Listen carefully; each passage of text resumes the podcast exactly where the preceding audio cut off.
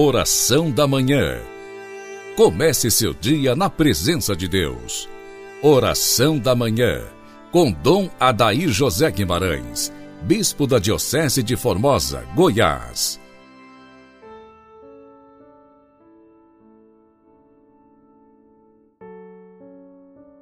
Salve Maria Imaculada, dileto ouvinte, iniciemos nossa manhã de sábado em nome do Pai, do Filho e do Espírito Santo. Amém.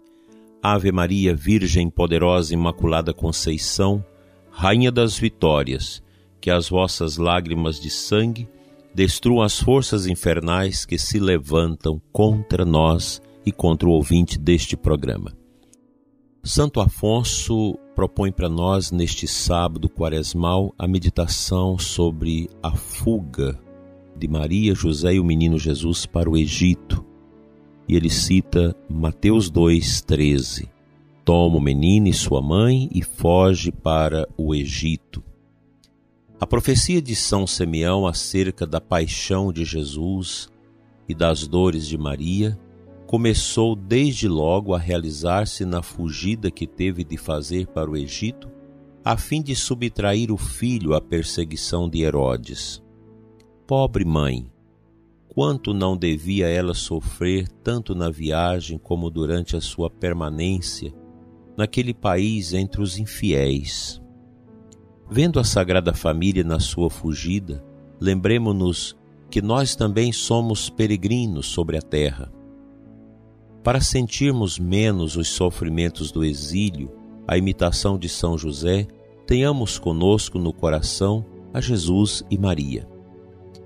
Como serva que, ferida pela flecha, aonde vai leva sua dor, trazendo sempre consigo a flecha que a feriu. Assim a Divina Mãe, depois da profecia funesta de São Simeão, levava sempre consigo a sua dor com a memória contínua da paixão do filho. Tanto mais que aquela profecia começou desde logo a realizar-se na fugida que o menino Jesus teve de fazer para o Egito a fim de se subtrair à perseguição de Herodes. Levanta-te, toma o menino e sua mãe e foge para o Egito. Que pena, exclama São João Crisóstomo, devia causar ao coração de Maria o ouvir a intimação daquele duro exílio com seu filho. Ó oh Deus, disse então Maria suspirando, como contempla o bem-aventurado Alberto Magno. Deve, pois, fugir dos homens aquele que veio a salvar os homens. Cada um pode considerar quanto padeceu a Santíssima Virgem naquela viagem. A estrada, conforme a descrição de São Boaventura, era áspera, desconhecida, cheia de bosques, pouco frequentada e, sobretudo, muito longa, de modo que a viagem foi ao menos 30 dias. O tempo era de inverno, por isso tiveram de viajar com neves, chuvas e ventos, por caminhos arruinados, cheios de lama, sem terem quem os guiasse ou servisse. Maria tinha então 15 anos e era uma donzela delicada, não acostumada a semelhantes viagens. Que dó fazia ver aquela virgenzinha com o menino nos braços e acompanhada somente de São José. Pergunta São Boaventura: De que alimentavam-se? Onde passavam as noites? E de outra coisa podiam alimentar-se, senão de um pedaço de pão duro, trazido por São José ou até mesmo mendigado. Onde devia dormir, especialmente no extenso deserto pelo qual devia passar senão sobre a terra ao relento, com perigo de ladrões ou de feras em que abundam o Egito? Oh, quem tiver encontrado aqueles três grandes personagens, por quem os haveria então reputado senão por três pobres mendigos e vagabundos? Opina Santo Anselmo que os santos peregrinos no Egito habitaram a cidade de Heliópolis, Considere-se aqui a grande pobreza em que se deviam viver nos sete anos que ali permaneceram, como afirma Santo Antônio com Santo Tomás e outros. Eram estrangeiros desconhecidos, sem rendimento, sem dinheiro, sem parentes. Como diz São Basílio, chegaram com dificuldade a sustentar-se com seus próprios trabalhos, escreve Landolfo de Saxônia. E isto seja dito para a consolação dos pobres, diz ele, que Maria se achava em tão grande pobreza que algumas vezes não tinha nem sequer um pouco de pão que o filho lhe pedia, obrigado pela fome. Ver assim Jesus, Maria e José andarem fugitivos, peregrinando por este mundo, ensina-nos que também devemos viver nesta terra como peregrinos, sem que nos apeguemos aos bens que o mundo oferece, pois que em breve os havemos de deixar e de ir para a eternidade. Não temos aqui cidade permanente, mas procuramos a futura. Demais ensina-nos que abracemos as cruzes, já que neste mundo não se pode viver sem cruz.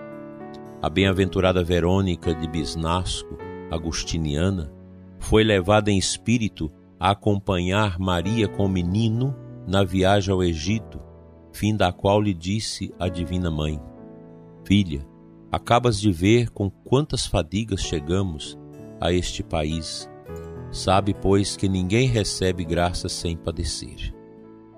Quem deseja sentir menos os trabalhos desta vida, deve, à imitação de São José, tomar consigo Jesus e Maria.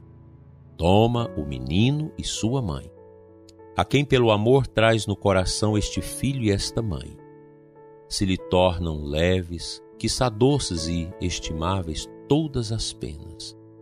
Amemo-los, pois, e consolemos a Maria acolhendo seu filho dentro dos nossos corações, que ainda hoje é continuamente perseguido pelos homens com seus pecados.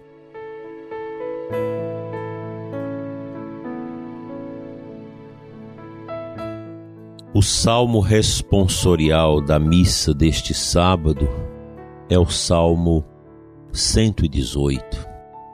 Feliz o homem sem pecado em seu caminho, que na lei do Senhor Deus vai progredindo. Feliz o homem que observa seus preceitos e de todo o coração procura a Deus.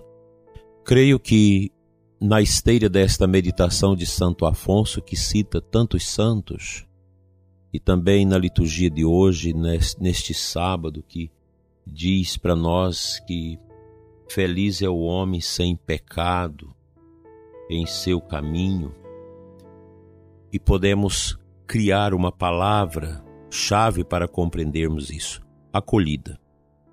Acolher quem? A família de Nazaré.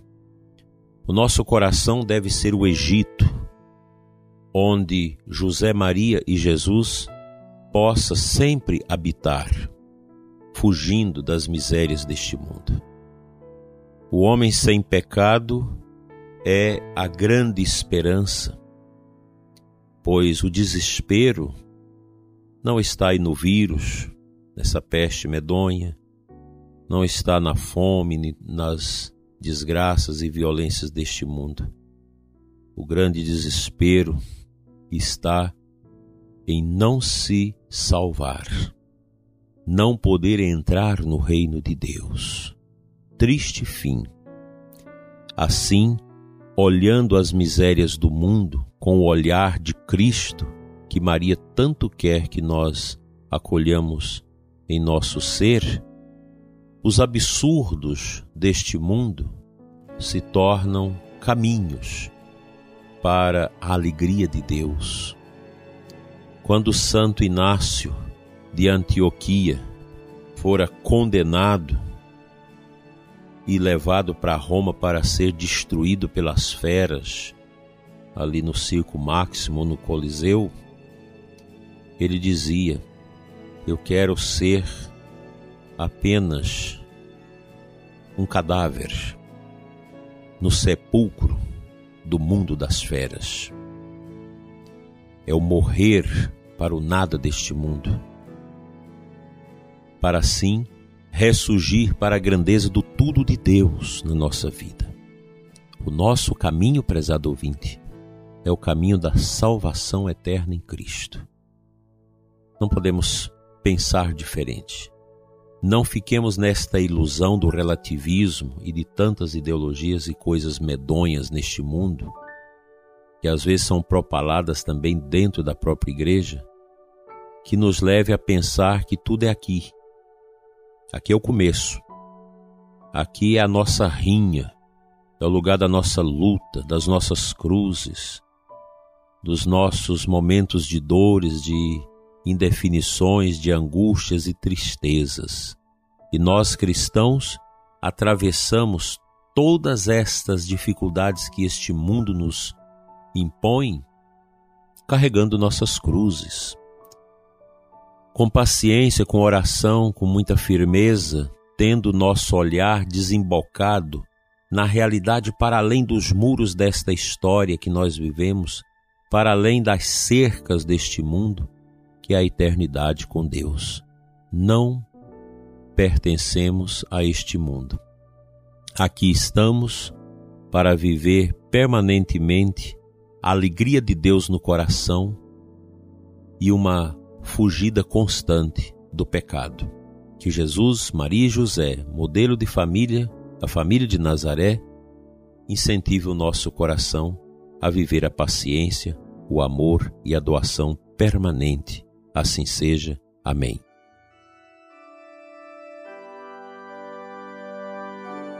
Pai Santo, eterno Deus, nós te adoramos nesta manhã de sábado. Te entregamos todo o nosso ser, nosso coração, nossa vida. E te pedimos, Senhor, a piedade filial, a graça de uma vida espiritualmente fortalecida pelo combate, pela justiça, pela prática das virtudes.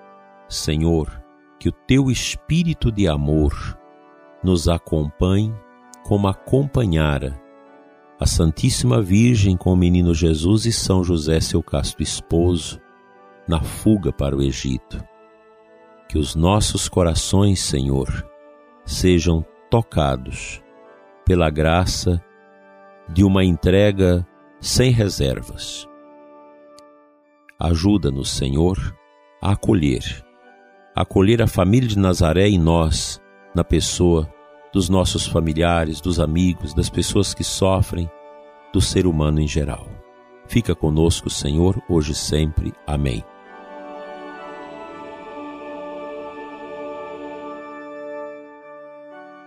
Pela intercessão da Virgem Maria e São José, cujo ano nós estamos vivendo a pedido do Santo Padre o Papa Francisco, a bênção de Deus sobre todos vocês ouvintes, em nome do Pai, do Filho e do Espírito Santo. Amém. Um feliz final de semana, até amanhã, domingo. O Senhor esteja sempre com vocês.